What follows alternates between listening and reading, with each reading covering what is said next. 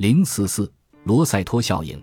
一九六四年，科学家们前往宾夕法尼亚州东部，考察这里名为罗塞托的小矿村的文化。因为这里居民的心脏病发病率远低于全美平均水平，甚至低于其周边居民。研究者们想知道，这个意大利移民的社区为什么有这个现象？是否因为他们有独特的饮食或其他方面的生活习惯？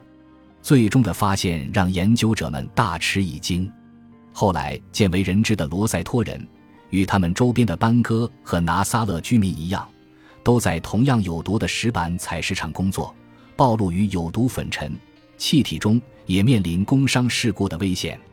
他们也抽烟，手绢的无过滤嘴雪茄、尼古丁和焦油含量高，喝酒。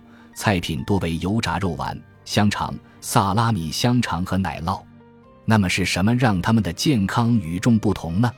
是他们紧密的家庭和社会关系。罗瑟托人的一切都和家庭有关，他们在一起生活、工作、娱乐，死后也在一起。每个家庭三代同堂，这种文化尊重年龄和智慧。富有一些的罗瑟托人也同邻居们一样生活，没有炫富。没有社会等级歧视，这种紧密的社交支持降低了他们罹患心脏病及其他疾病的风险。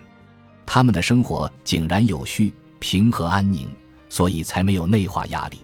时过境迁，年轻一代开始过上美食生活时，罗塞托效应便褪色了。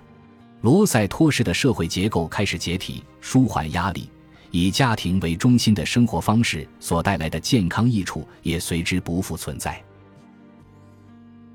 本集播放完毕，感谢您的收听，喜欢请订阅加关注，主页有更多精彩内容。